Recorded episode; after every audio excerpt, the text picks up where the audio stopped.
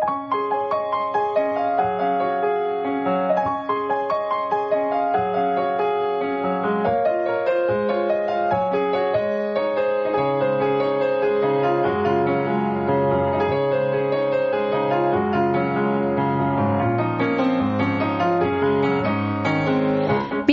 こんばんは。ミッチェルです。いかがお過ごしでしょうか？さて、本日は3月の26日木曜日となりまして、えーこの3月もね、今日は、今日はというか今週がね、ラスト、木曜日はラストとなりますけれども、さて最近はもうね、花粉症の方がとても辛そうにしていらっしゃる光景をよく拝見いたします。私、ミッチェルも若干こう、花粉症を持ちましてね、えーと辛いんですけども、皆様は大丈夫でしょうか？さて、えーこのミッチェルのラブミッションという番組は恋愛、そして夢をテーマに不可能を可能にするをモトーにしました私、ミッチェルがですね、えーお送りしていくという番組となっております。えー先日私はですね、このラジオ番組にいつもお便りをくれております、むつきさん。とですね、えーお会いしてまいりました。むつきさんのね、ご夫婦と、えー一緒にお食事をしてきたんですけれども、えーその時のまあお話だったり、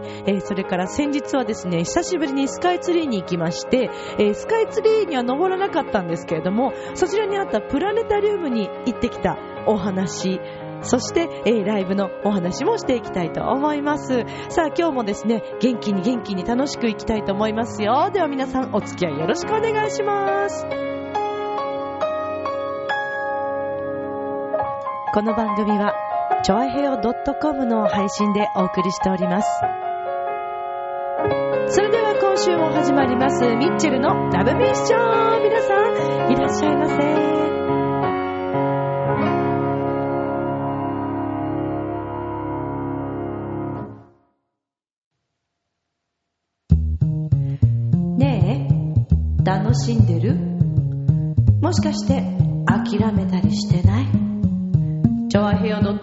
聞いているそこのあなた、ミッチェルと一緒にラブミッション。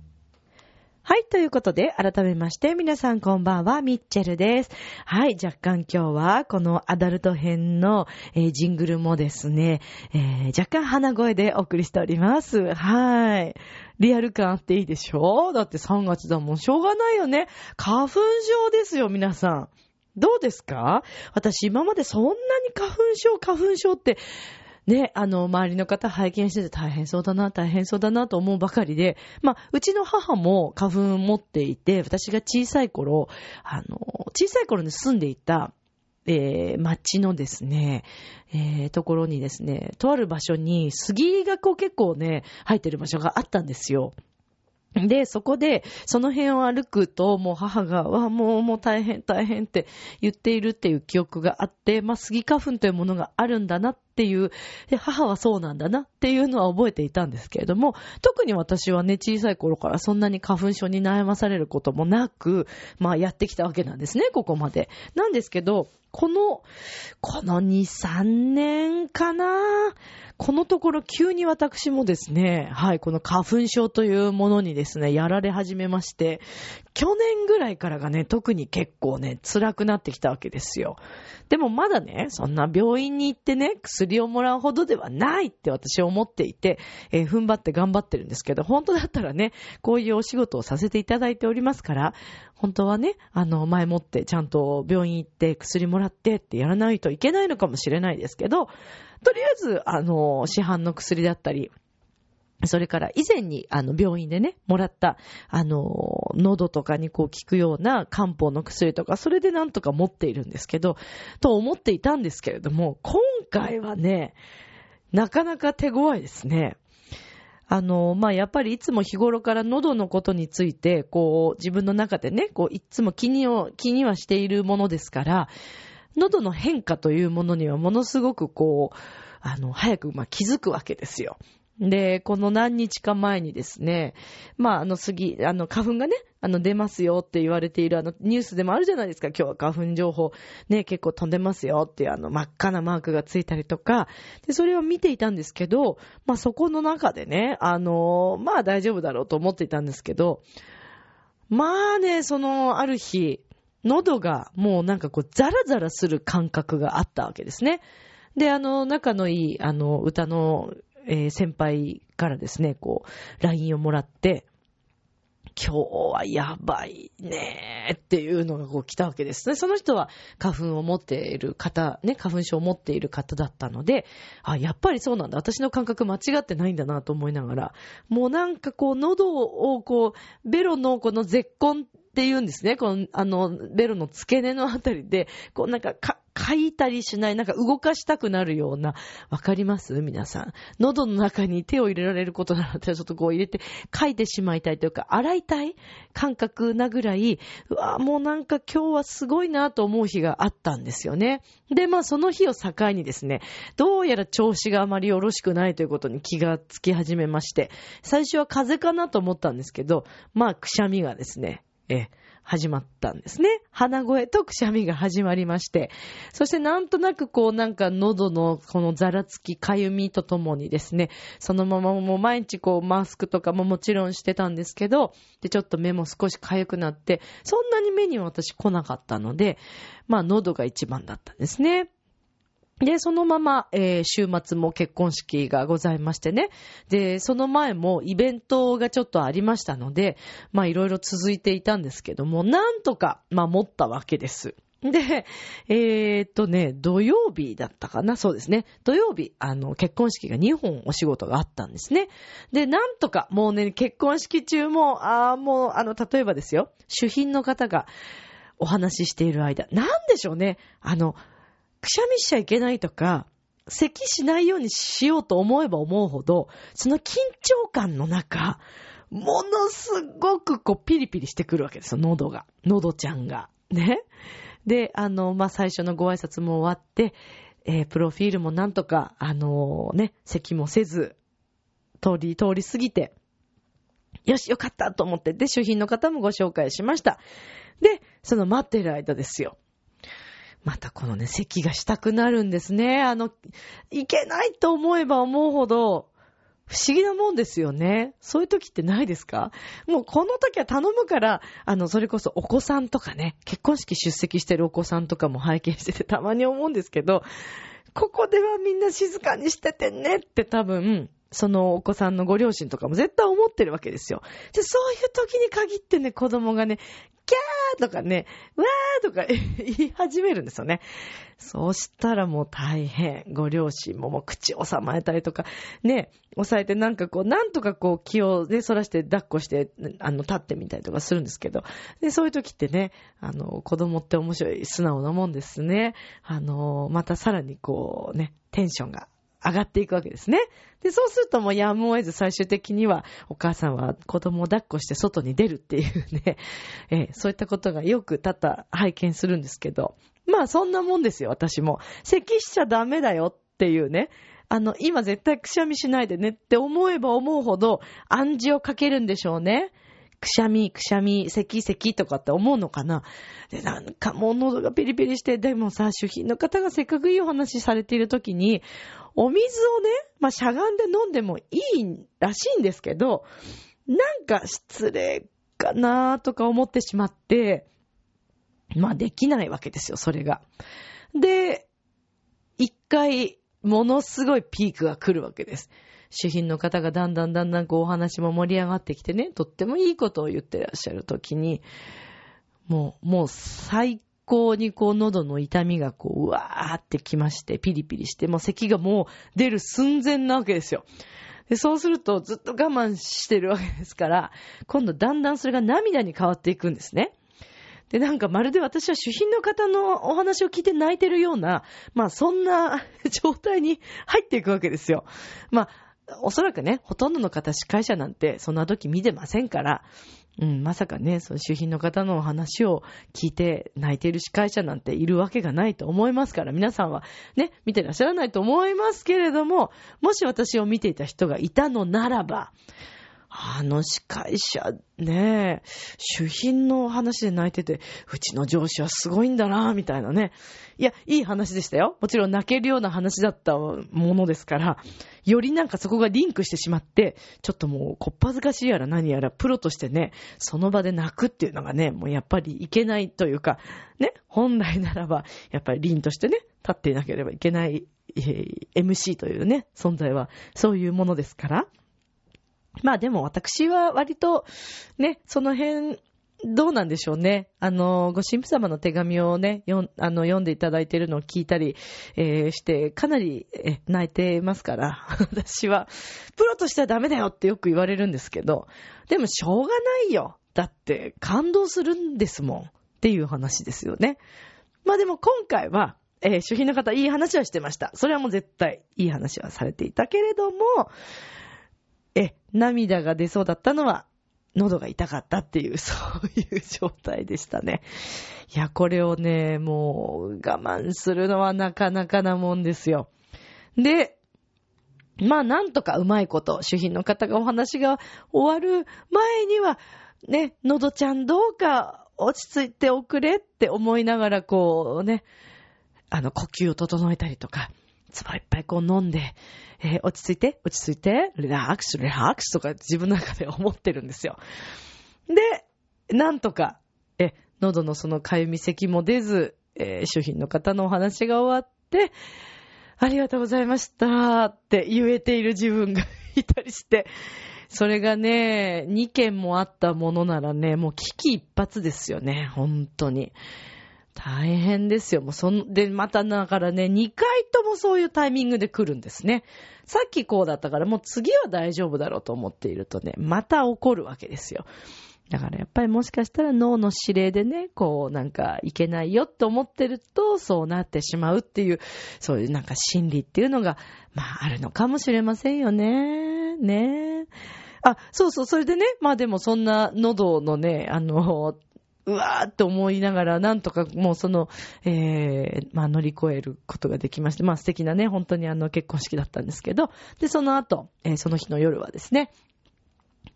舞浜のイクスペアリに行って、えー、チョアヘオ .com のですね、今年初の、まあ、皆さんで集まり会、食事会といいますか、まあ、新年会を兼ねて、えー、杉村局長、そして、えー、八方美人のめぐみさん、ね、えー、それから、イキキレディオショーのね、えー、洋一郎くんとか、えー、みんなで、集まりましたよ。そして同じね、木曜日番組配信されております。あの、川崎匠さんもね、えー、たくみさんとも皆さんもお会いして、はい、フーダニットというね、劇団の方たちもいらっしゃっていて、まあ本当にあの楽しい食事会でございまして、まあ私はあのね、えー、お仕事の都合で、えー、ちょっと本当に終わりの方しか参加ができなかったんですけども、まあそれでもね、皆さん優しくてちゃんとね、ご飯も残しといてくれて、はい、とっても美味しかったんですけども、ピア、ピアリのね、えー、中のお店で、はい、ご飯をしたわけなんですけど、まあそこのお店がですね、えー、里いのこ。というね、えー、お店だったんですけども、えっ、ー、と、そちらのお店のですね、えー、もつタレ鍋が、あのまあ結構一押しなのかな。で、まああの、私がね、行った時にはもう、もつの鍋、もちろん残ってたんですけども、まあいい状態で、まあグツグツしておりまして、はい。多分きっとね、お野菜とかみんな入ったりとかしながら食べていらっしゃったんでしょうけど、で、あの、最後は、ご飯と、えー、卵とね、溶いたものをこう入れて、そうなんですよ。そのもつ鍋のね、残ったそのタレにこう入った、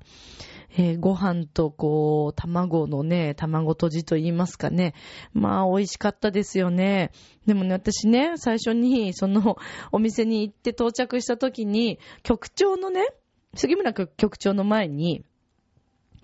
大きなご飯のその、器と、生卵2個と、キムチが置いてあったんです。で、あのー、まあ、局長ね、すごくいろいろこう、ダイエットも頑張られて、すごくほっそりされたんですけど、すごいと思います。20キロ痩せたんだって。すごいですよね。レコーディングダイエットをされたようですけど、はい。で、まあ、ほっそりされたんですけども、まあ、それでもね、あの、やっぱこう、男性らしい、こう、がっちりしてらっしゃいますから、で、あの、私は行った瞬間なんだかよくわかっていなくて、これご飯と卵二つは局長が頼んだものなのかなと思って、そのままこうね、卵ご飯かなんかにして、キムチをこう乗せたりして食べるのかなって思っていたら、まあそうじゃなかったっていうね。みんなで食べる用の、えー、ね、はい、煮込み肉を入れて食べる用の、ね、締めのご飯だったっていうことなんですけど。最初ちょっとびっくりしましたよね。えー、で、局長にもね、誰がこんなね、大きいので、ね、食べる、食べるのさ、みたいなね、感じで おっしゃって、そりゃそうですよねって言ってね、盛り上がったんですけど、はい。あの、とても美味しかったですよ。結構やっぱり、あの、混んでいて、あの、いつも私もそのお店気になってたんですけど、いつも混んでいて、え、その日はま予約という形でね、あの、入りましたけれども、え、皆さんももしよろしければ、はい、え行ってみたらいかがでしょうか。うん、とても美味しかったです。というね、えー、そんな新年会、があったんですけども、まあ、その前の週にはですね、えー、いつもこの番組にお便りをくれている、えー、むつきげんやさんと、ね、もうその、皆さんほら、ご存知だと思いますよ。お便りは読んでますから。でね、その、えー、お別れになったという奥様。そう。でもね、離婚されてもとっても本当に仲が良くって、もうそれは話は聞いていたので、あのー、もちろん安心してたんですけど、で、お二人で遊びにいらっしゃって、はい、千葉の方に遊びに来るということで、それでまあ、お会いしたんですね。で、遊びに行った、えー、お店、その日もちょっと私、前浜でお仕事をしていたものですから、わざわざ来ていただいて本当に申し訳なかったんですけれども、えー、イクスペアリ、はい。どれだけイクスペアリに出没するのかっていうぐらい、私いますけどね。はい。で、そのイクスペアリのですね、えっ、ー、と、アメリカンバーと言うんでしょうか。はい。あの、フライデーズというね、お店、こちらも4、えっ、ー、と、こちらは4階に、まあ、ありまして、はい。あの、もうそれこそお肉、アメリカーンっていう感じのお店なんですけど、すごい楽しかったの。なんかね、途中ちょっと私たちは、あの、お席が、あの、カウンターが一応見えるとこだったんですけど、なんかお時間になるとなのか、その商品が入るとなのかちょっとわかんないんですけど、あの、バーカウンターのですね、バーテンダーさんかな、がなんかそのお酒を作るんですけど、なんかすごいこう音楽とともに盛り上がったりとかしながら、なんか六本木に来たんじゃないかっていうようななんかね私、六本木、たまに最近行ってますけど、あの、クラブというクラブは私行ったことがなくって、イメージですよ。私の中でもテレビとかで見てるイメージ。なんかこう、六本木のクラブってこういう感じなのかなっていうなんかね、すごいそういう盛り上がりがあって、すごい活気があって楽しかったんです。で、お酒もいろんな種類があって、お肉ももちろん美味しかったし、もう大興奮。はい。とっても楽しい時間を過ごすことができました。むつきさん、そして、えー、奥様、ありがとうございました。本当に楽しかったです。ちょっとね、Facebook に写真をあげようと思っていながらね、まだあげれていなくて、すいませんね。別の記事が先に上がってきてしまっててね。そしてあの、このフライデーズにですね、元私、あの、昔、ディズニーでアルバイトをしていた頃に、あの、ご一緒だったね、えー、方がおりまして、その方がね、今、そのお店でお仕事をされているんですよ。はい。結構、お偉いさんみたいでね、あの、前に、イクスペアリにその会に行った時に、たまたま外でお客さんを呼び込んでいる、呼び込んでいるっていうか、予約されているお客様のお名前を呼んでいる、その彼を見かけて、あーって言って、お互いに、まあ、そこで、あ、どうもっていう、そこで終わったんですけど、で、えー、今回行ってみたらお店にいらっしゃいまして、はい、あのー、名前言っていいのかどうかわからないので、愛さんということにしておきますが、はい、まあ相変わらずイケメンさんでね、あのー、愛さんは、えー、もともと、まあね、ディズニーの方でもかなりいろいろとちょっと詳細が申し上げられないので、えー、残念なんですが、え、あの、ショーの方でもね、活躍をされていらっしゃった方なんですけれども、はい、今ね、そちらの方でもお仕事をされておりまして、はい、もうね、あの、言ってみると芸能人だとですね、ケミストリーのドーチンさんにすごく似てますよ。はい。言ったら多分わかるんじゃないかな。と思います。はい。もしあの皆さんフライデーズに行かれることがあったら、はい。えー、ちょっと探してみてください。堂珍さんどこにいるかなと思いながら探してくださいね。で、もしし見かけたら、あ、栗林みちるというやつのラジオで聞きましたよなんて言ってみてください。まあ何人かあるかどうかはちょっとわかりませんけどね。もしかしたら、あの素敵な笑顔が見れるかもしれませんから、スマイルくれるかもしれませんからね。はい。行ってみてはいかがでしょうか。はい。さあ、ということで、えー、お送りしております、ミッチェルのラブミッションですけども、さて、えー、私ね、昨日になりますね、あのー、ちょっとお休みがね、久しぶりにありまして、でね、ちょっとね、あの、家族とですね、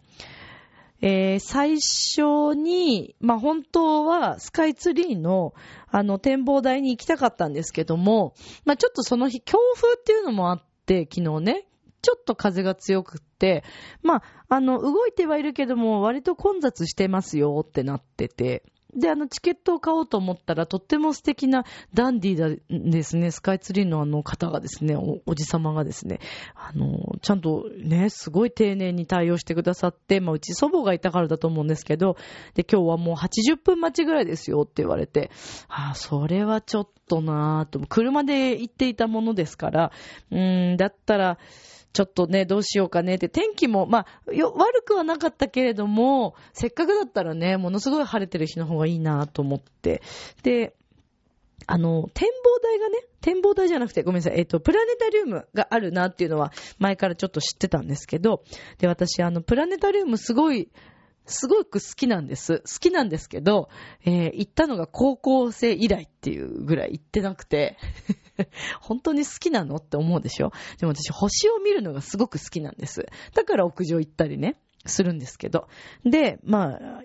行ってみようって言って行ったんです。で、チケット変えたんで、あ、じゃあ、と思って。で、1時間ごとに上映してるので、あのー、そのごとにプログラムが違うんですけれども、で、たまたま私たちはじゃあ5時の回を見るってことになったんですね。で、え、その5時の回が、まあ、何回か同じこのもの、あの、その時間ごとのが、えー、こう、1日に4回、5回ぐらいかな、が、あの、上映されているようなんですけども、で、私たちがたまたま見に行った、えその5時の回、これ新作でですね、ニュージーランド世界一の星空を求めてという、えプログラムだったんです。で、まあ、チケットを買いに行きました。そして、なんかね、そのプログラムごとにナレーションをしていらっしゃる方が、まあ、芸能人の方だったり、歌手だったりするんですけどね。またリアルタイムで、私の大好きな、最近私の中で一番熱い、あの、日本人の歌手ですよ。神田沙也加さん。がナレーション。しかも、その音楽が、私が大好きで何度も聴いているというトラストリック。これも神田沙也加さんと、あの、ビリーさんですかね。二人であの、男性と今組んでらっしゃって、トラストリックという、あの、二人であの、詩を書いて曲を作ってって CD を出されてるんですけど、で、あの、私、えっと、ファーストアルバムをトラストリックさん買ったんですけど、その買った理由っていうのが、まあ朝こう寝てたんですね。そしたら、隣の部屋からまあ、あの、親がテレビを見てて、聞こえてきた音がトラストリックさんの曲だったんですけど、もう声聞いて、あ、さやかちゃんだなと思って、こう、うっすらなんか寝ぼけた状態でね。で、曲がめちゃくちゃ良くて、もう飛び起きて、これ何何何って言いながら見て、そしたらトラストリックさんのファーストアルバムの、えー、中の曲だったわけです。で、もすぐに、あのー、え、この CD が発売される日に私は買ったんですけど、で、すごく良くて、私好みの、あの、音楽だったんですよね。で、結構もう聴きまくっているんですけど、で、あの、神田沙也加さんね、すごくナレーションもお上手だし、まあ、やっぱりね、声優さんとしてもね、これだけやっぱ活躍されてらっしゃいましたから、私ね、かなりもう注目していて、えー、沙也加ちゃん可愛いし、なんかいいなぁと思っていたわけですね。そしたらまあそんな状態でたまたまラッキーなことにトラストリックさんの音楽のね、さやかちゃんの、えー、ナレーションでこのね、上映が見れるっていうことで、うわ、嬉しいと思って、ラッキーと思ったわけですよ。私一人で喜んでたんですけど。で、まあ実際に見に行きました。久しぶりのね、もう、あのー、このプラネタリウムってすごく興奮しますよね。で、なんか中に入ったら、あの、そうですね、大きさとして私昔渋谷だったかな？の、あのー、プラネタリウムに行った記憶がものすごく強く残っていて、いや、そこすごく大きかったんですよ。あの、天井が高かったのかなで、あともう一つ、今もあるのかなあの、京成線のね、お花茶屋の駅に、あの、プラネタリウムあるんですよ。で、そこも、あの、結構天井が高かった記憶があったものですから、今回このスカイツリータウンに入っているプラネタリウム、えー、こちら天空っていうんですかね。はい、こちらはですね、結構その、えー、まあ、地球、あの、球技型になって天井丸くなってるんですけど、割と近い感じだったんですね。だから始まる前は、え、どんな感じになるんだろうと思って、そう、あのー、あ、なんか迫力がありそうだなという、まず最初ね、座った感じで。で、えー、椅子ももちろんこう倒すことができるんですけれども、で、まあ最初はね、なんかこう、お花の映像がこう、待ってる間、なんかこう、桜なのかなあれは。えー、がね、こう、パーってなんかこうね、落ちてくるような感じがあって、もうワクワクしてたわけですね。そして、えー、実際に始まりました。えー、この、プラネタリウムの、えー、プログラム、世界一の星空を求めてという、まあ、ニュージーランド編ということで、もうそのニュージーランドのね、えー、大自然の模様だったりとか、景色だったりとか、最初から星を見るのではなく、まずはもう景色から始まるわけです。でね、そのニュージーランドの中に、えー、あるですね、あの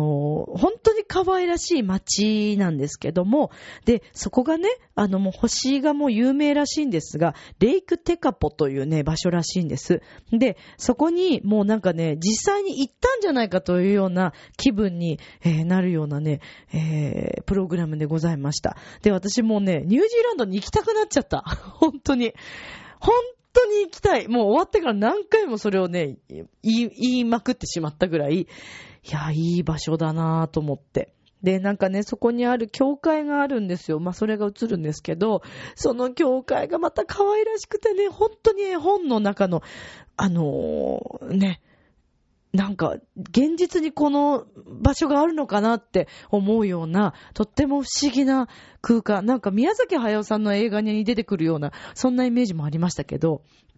ぜひ機会があったら皆さん行ってみてくださいね。このね、えー、プログラム、春のこの新作ということで行われているようですけども、これはね、3月の14日の、えっ、ー、と、まあ、土曜日に、えー、ね、ホワイトデーですね。この日からま、スタートして、6月の15日月曜日までやっているみたいですから、行ってみてください。私が見た、えー、このプラネタリウムのプログラム、ニュージーランド世界一の星空を求めてという、えー、プログラムは上映時間が11時、13時、15 15時、17時、19時。うん。これだけ5回の回があるようですね。その他にはですね、えっ、ー、と、他はね、えっ、ー、とね、これは、えー、ナイトレインボーというハワイの星空に癒されてという回もあったりするみたいで、で、どうやら、えっ、とね、あ、これはアロマが売ってるってことでなのかななんかお店もちょっと小さいお店があって、そこでも売ってるみたいです。マイレの香りというのが売ってるみたいですけど、今回のアロマということで書いてあります。もしかしたら、あの、プラネタリウムの中に香っていたのかもしれないんですけど、で、このプログラムは、えっ、ー、と、桐山蓮さんというね、方が、はい、ナレーションしてらっしゃいますね。それから、アースシンフォニー、というね、えー、これは光と水が奏でる空の物語という、えー、もう本当にオーロラとか、えー、流星群とか雪とか雲とか、そういったものを、えね、あの、映している映像もあるようですけども、そちらはナレーションが水木奈々さんだそうです。はい。こちらはどうやら、えー、日曜日かな？あ、土日祝日は10時の回もあるようですね。はい。ということで、あの、桐山蓮さんの回は20時と21時の回だそうです。それから、水木奈々さんの回は、土日祝日がま10時でしょ？あと12時、14時、16時、18時の回があるようです。で、またここと同時上映でスプリングスカイというね、えー、ものもやっているようなんですけれども。はい。ということで、えー、ぜひ皆さん、スカイツリー、あの展望台だけではなく、こういったプラネタリウムもありますから、遊びに行こうかなって考えていらっしゃる方、いらっしゃったらおすすめします。私は特に本当にこの、え、プラネタリウムとても気に入りまして、割とスカイツリーは近いので、私またちょっとプラッと行こうかなと思ってます。今度は一人で行く予定かな？か、もしくは誰かと行こうかな、みたいな。誰と行くんだよ？っていうね。話で、まあ、自分で突っ込んじゃいましたけどね。いやもうね、最近プライベート、どうですか？皆さん楽しんでます？あの、ラブミッション、恋愛夢をテーマにっていう話をしているんですけども、おー、そうですね。なんでしょうね。もう自分で笑っちゃいますけど、最近は私、そうだななんか、一人の時間が楽しくなってきちゃったっていうのもあったりして、まあ、あとお仕事がね、本当にありがたいことにすごく充実させていただいておりますので、なんかそっちがすごく楽しくて、うん、まあそれを理由にしちゃいけないんですけど、理由にしてるわけではないんですけどね。あ、いいなと思う人たちはもちろんたくさんいますよ。うん、そうなんですけど、私どっちかっていうとみんなでワイワイしたりワイ、うーん、あ、あの、ちなみに私に飲みに行くのに大勢でワイワイっていうのはあんまりそんなに、そんなに好きな方じゃないんですね。だからいろんな方とそれぞれこう、差し飲みっていうんですか？あの、行ったりとか、うん、行くのが好き。はい。だから、割と、そうだななんだろうね、別に周りは求めてないんでしょうけど、大勢で行くとなんか盛り上げなきゃいけないって自分の中で勝手にそういうね、あの、うん、なんて言うんでしょうね。もともとの、その、こう、テンションというか、何かしなくちゃっていう芸人さんでもないのにね、なんかそういう気持ちになるんですよね。だから割とほら芸人さんってお一人になると、ね、あの静かで、こう、割と本とかずっと読んでたりとか、そういう方がね、割といらっしゃるって聞きますけど、なんかでも気持ちがすごくよくわかる。たくさん人がいると、もうなんか自分の中でステージみたいなイメージになっちゃうんでしょうね。喋んなきゃって、なんか、喋りたいっていう方かな。盛り上げたいって思っちゃうんでしょうね。周りの人は別に何も求めてはいないだと思うんですけどね。うん。だから割と1対1で飲みに行く方が好きですね。個人飲みの方が好きですね。うん、最近私も本当にハイボールが止まらなくなってしまいましてね。そうなんですよ。今日も、ええ、ええ、あの、とても昔からの親しいある方と飲みに行くんですけれども、もうね、ハイボールが飲みたくてしょうがないってどうしちゃったんでしょうね。まあ人には私最近、あの、若干荒れてますって言ってますけどね。荒れちゃったからハイボールばっかり飲んでんのかなって自分で思ってるんですけど、まあでも楽しいんじゃないですかね。どうしたんだろうね、私ね。荒れてんのかな、実は。いやいや、そんなことないよね。いや、でもね、聞いてくださいよ。私、ちょっといいなと思うね、方が、あのー、いた、いたんですけど、で、いいなと思ってたんですけど、あのね、これ本当に、皆さん、特にあの、ミュージシャンの方、お互いに気をつけましょうっていうことなんですけど、あのね、あ、まあ、ミュージシャンに限らずかな。まあもうこれでミュージシャンっていうのがバレてしまってるっていうのはどうなのかと思うんですけど、まあ私の周りミュージシャンなんかいっぱいいますからね。そう、たくさんいますから。いやいや、あのね、ちょっと、ちゃんとかいつまんで言わないとなんかいろいろ分かっちゃいそうだからなんか難しいな、言い方が。自分から今振っといて。え、こんな話聞いて楽しい？みんな。大丈夫ですか？えー、ミッチェルのラブミッションいつも聞いてくださってるリスナーの皆さん、用意はいいか？イェーイ 大丈夫？大丈夫ですか？あのね、まあいいなと思う人がいたんですよ。うん。で、まあちょっと、私昨年、まあちょっといろいろありまして、いやいや、もうこれはちょっとやめようと思った、まあ恋愛があったんですね。まあすごく好きだったんですけど、ちょっと、ちょっと忘れようと思って、まああの、離れようと思ったんですよ、自分から。うん。で、自分からこう、ちょっと連絡をね、あの、控えてったわけなんですけど、で、その後、こう、気づかせてくれるというか、あ、誠実である人とお話をするってこういうことなんだなっていうのを気づかせてくれた、前から知っている、あの、方が、まあ、いたわけですよ。で、ああ、この人すごくやっぱり誠実でいい人かもって、すごいなんか思った瞬間に、えー、松田聖子さん的な言い方で申し訳ないんですけど、なんか勝手にビビビってきたんですよ、急にね。急に、今までも知ってたのに急に。で、そうすると、あの、栗林みちるっていう人間は、かなりこう、ロックオンってなるとね、もうそこしか見えなくなるタイプなんですね。でもしかしたらまあその本人も気づいたのかもしれないんですけど、でまあロックオンされてしまったんです。でもできるだけ気づかれないようにというか、やっぱりね、お仕事の迷惑になってしまっても嫌ですし、あの、まあ普通にこう接してたんですよ。なんですけど、まあインターネット上でね、のつながりももともとあったわけです。まあ、ツイッターやらフェイスブック、ブログ、今いろいろありますよ。ね？まあ、で、そんな中、あのー、なんて言うんですかね、こう、うもともと、多分だからもう長くお付き合いをされていたんじゃないですかね、その方たちは。私それ言っていいのかな？まあ、いっか。誰って言ってないからね。お付き合いされてたんだと思うんですけど、なんかね、あの、私知らなかったんですね。で、私、おバカちゃんだから、あの、普通にこう、なんか、あの、メッセージそこにこう送ったりとかしたわけですよ。ね。で、多分きっとなんだかわからないけど、私、勘が割といいものですから、なんかね、ある日突然急に何かが変わったなって思い始めたんですね。で、あれなんだろう私何にも別に言ってないし、でもあれ、私のロックオンが見えちゃったのかな。いや、でも今回はそんなにバレないように一生懸命やってるもんなぁと思いながらね、ただ別に気に入っているっていうだけだし、言ってもいないしなんだろうなぁと思って思っていたらですね、えー、どうやらその彼女さんですかね、がね、もう、あのー、チェックされてたんでしょうね。そうなんですよ。私ね、よくあるんです。で、私何にも知らなくって、いっつもそうなの。あのね、奥様とかね、彼女さんにね、なんかね、言わ、言われるっていうか、で、その、本人から、いや、うちのね、あの、彼女がとか、奥さんが、ちょっと、焼き餅焼いてるんだよ、みたいなことを言われるわけですよ。で、あの、すいません。もうほんと、ちょっと私、こ、あの、この公共の場を借りて言うのもなんなんですけど、ちょっと言っていいですか？えー、私は、お付き合いもしていませんし、えー、どんな関係でもないです。ただ、お話ししているっていうだけなんですけどね。そうなんですよね。だからね、皆さん気をつけましょう。女性の皆さん。私もね、気をつけようと思う。だからもし自分がね、そういう立場になった時に、まあ、ミュージシャンじゃなくても、お仕事の方ってほら、だっていろいろ皆さんあるでしょ？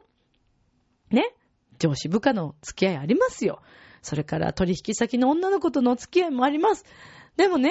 そこで女性がね、いちいち心配して、ストップかけてたら、伸びないよ、男の人。とか言ってみて。ちょっと悔しかったりするのね。ねえ。いやいや、女性の皆さん気をつけましょう、ここは。やっぱりね、寛大な心で、あの、旦那さんなり彼氏をね、見守ってあげるという、だっていいじゃないですか。彼女だし、奥さんなんだから。もう 私違うから。その彼女でも奥さんでも、ね、あの、浮気の相手でも何でもないです。もう何でも、どこにも属してない、ただの友達ですから。え、あの、大にして言わせてもらいますけど、ただ私が一方的にみんなのことを好きなだけなんで、大丈夫ですから。ね。え、言わせていただきました。はい。そうなんですよ。なんかね、なんでなんだろうなぁなんでだと思う？ちょっとそれについて今度お便りくださいよ、皆さん。私なんか出してんのかな変なオーラを。ねえ。いや、だってさ、いいと思いません？好きっていう気持ちをね、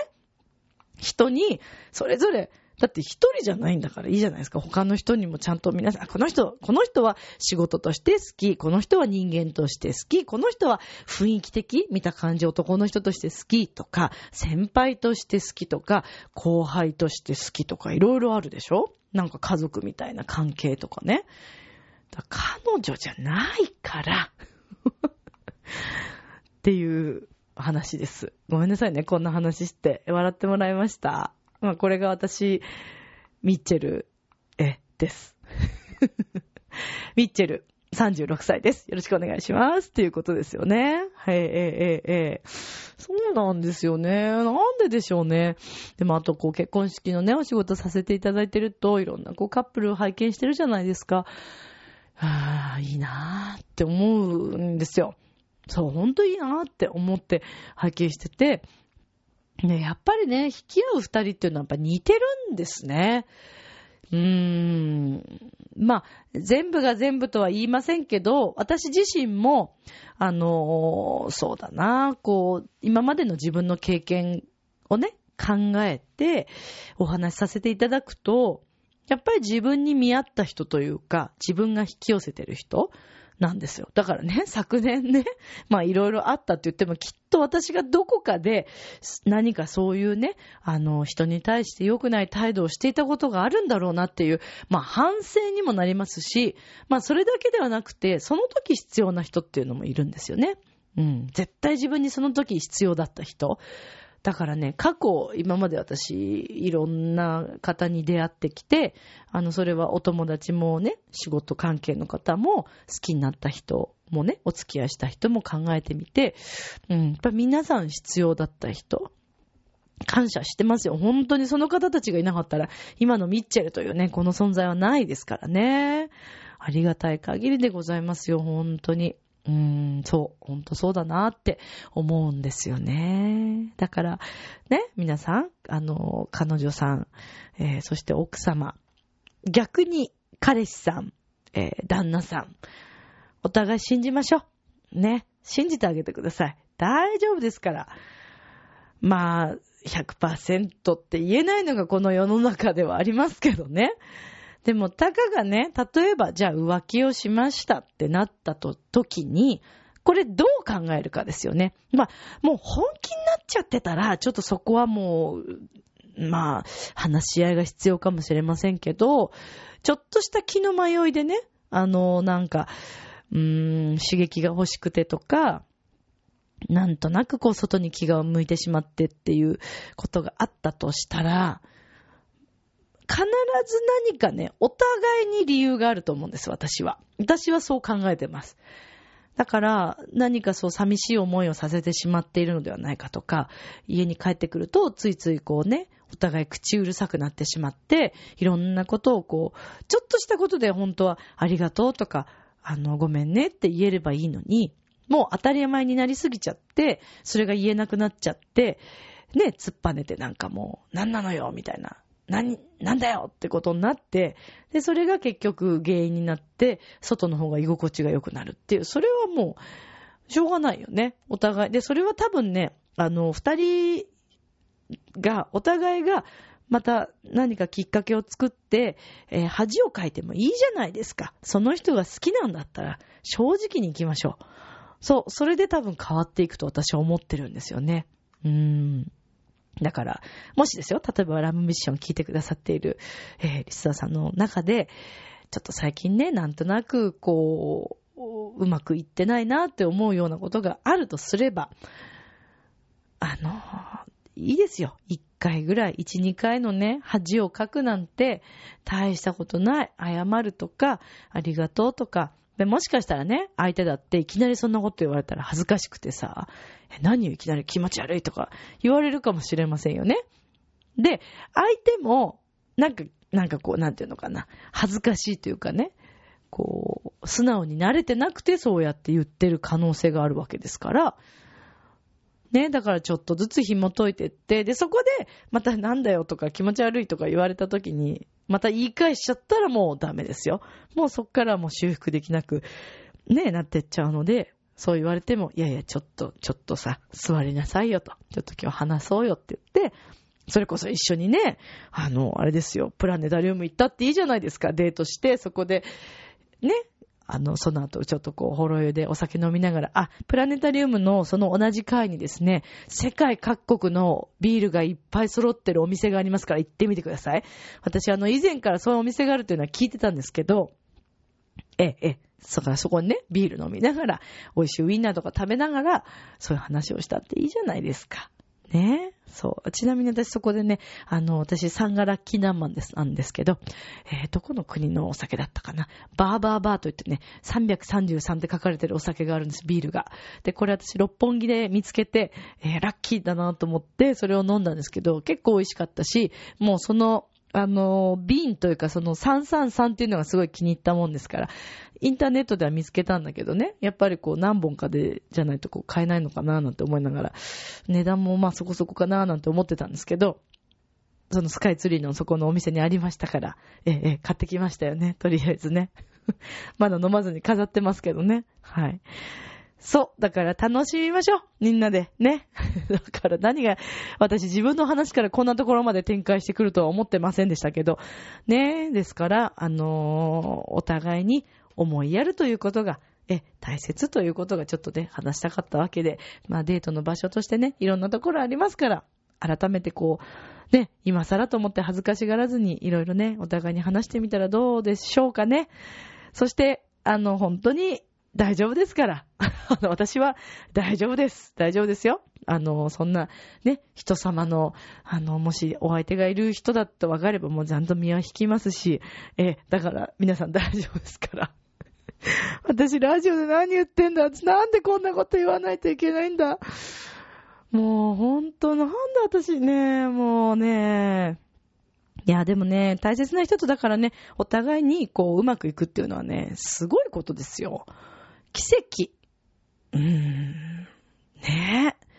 なかなかそこまで思える人と出会えるっていうのは、で、お互いにそれがね、両思いとかさ、一緒に夫婦になるとかっていうのは相当なご縁ですから、ねえ、やっぱりそこが、あのー、あるっていうのは、ものすごく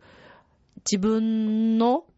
お互いをこう認め合ってるっていうことにもなりますしね。で、そういう方に出会えてるということは自分がちゃんと引き寄せてるわけですから、まあ皆さん自信持っていただいて、はい。私がなんでそんなこと言ってるのかよくわかんないですけど、自信持ちましょう皆さん。そういうことです。そうそう。自分に自信を持って、相手とのね、やりとりをこううまくやってっていただけたらなっていう、そう感じたんです。だから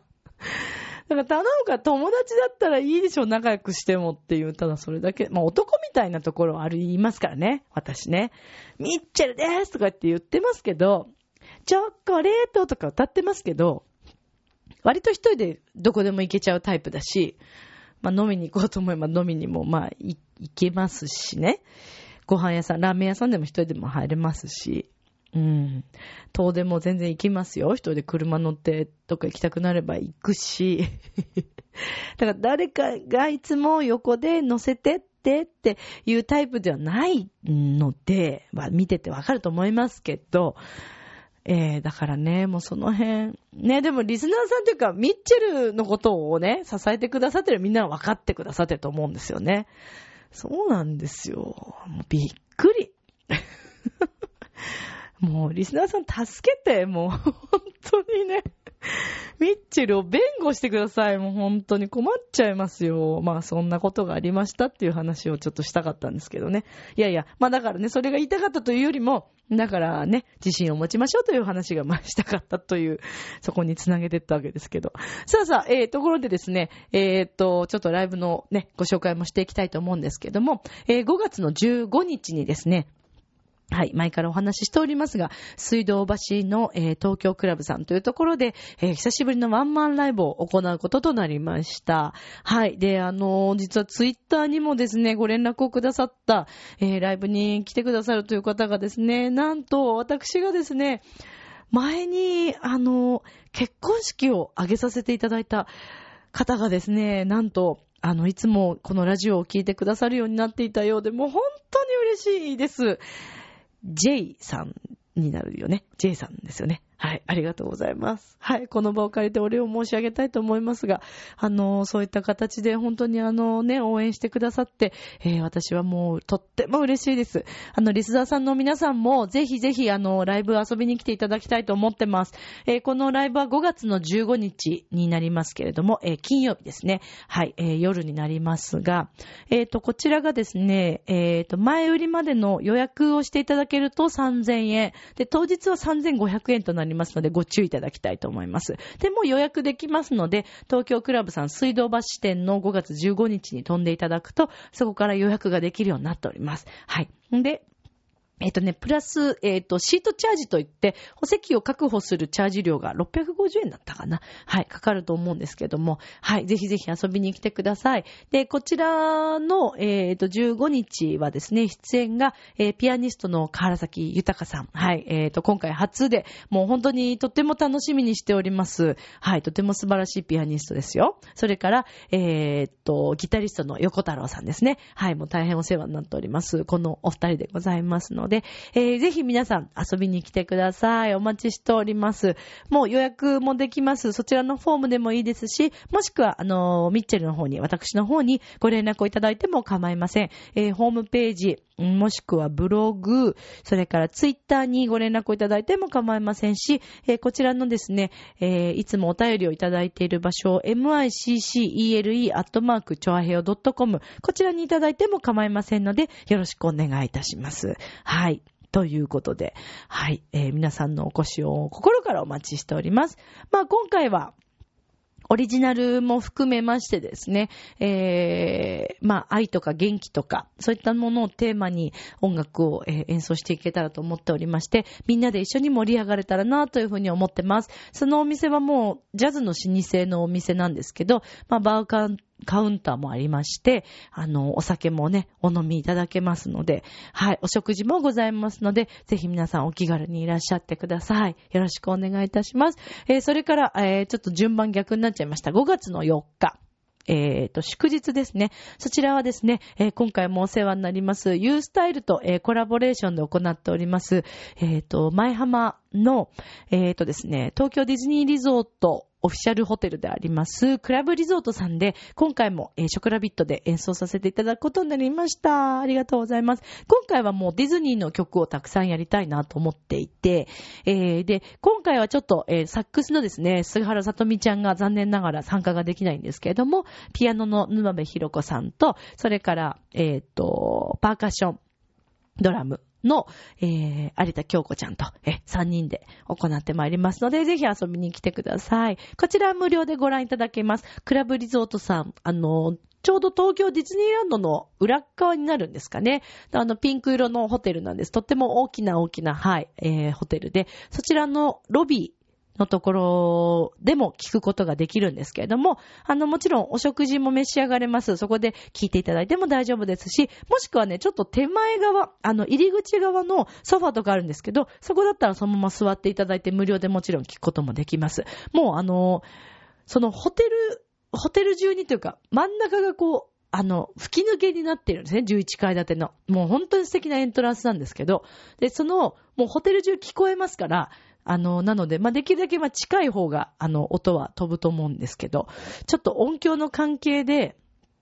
あの、やっぱりホテルにあんまりね、お休みになってらっしゃる方もいらっしゃるので、あの、ちょっと向きが、マイクのスピーカーの向きがあるので、まあできるだけ近くで聞いていただいた方がいいと思うんですけど、お店に入っていただかなくても、あの皆さんお子さんたちとかもね、結構座って聞いてくださってる方もいらっしゃいますし、もし、えー、5月連休中いらっしゃる方々や、あのー、おりましたら、クラブリゾートさんの方でお待ちしております。えー、7時と、えー、それから9時の回、2回ございます。えー、19時と21時の回、両方とも無料です。はい。こちらもよろしくお願いいたします。もうあの、ゴールデンウィーク中はですね、連日、この U スタイルのメンバーが、えー、踊ったり歌ったり、いろんなメンバーおりますので、連日同じ時間で行われておりますので、よろしければお立ち寄りください。はい。こちらにありますご飯屋さんもとっても美味しいので、はい。今回もね、また何、今回はカレーで行こうかな。前回もまたハンバーグに行ってししまったんでね、ハンバーグも美味しいんですけどね。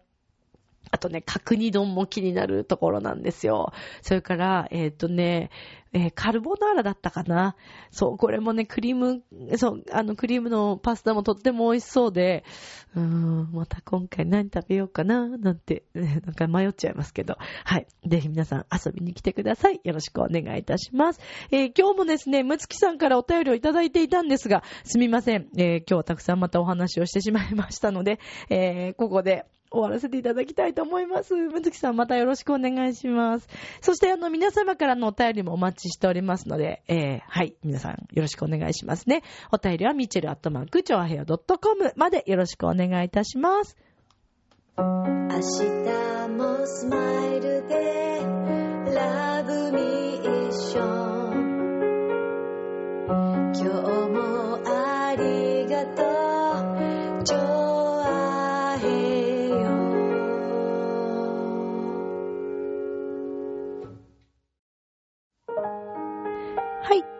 ことでエンディングでございますけれども、なんだか今日はね、えー、ミッチェルの話をいっぱいまたしちゃったんですけど、お楽しみいただけましたでしょうか。さて、えー、ラブミッションではお便りをお待ちしております。ミッチェルアットマークチョアヘオ .com となっておりますのでよろしくお願いいたします。またこのラブミッションではですね、スポンサーさんも募集しております。えー、もう本当にかなりえ、本当にこの値段でっていうぐらいお安い形でですね、あの、スポンサーになっていただけます。ポケットマネーでもいけると思う。本当にそのぐらいなので、もし企業さんですとか、あの、ご自身のね、えー、何かお仕事など宣伝したいという方がいらっしゃいましたら、えー、こちらの中でも宣伝していきますので、よろしくお願いいたします。ご連絡お待ちしております。さあ、ということで、今宵も良い夢を、明日も楽しい一日を。バイバイ花粉症に負けるなまたね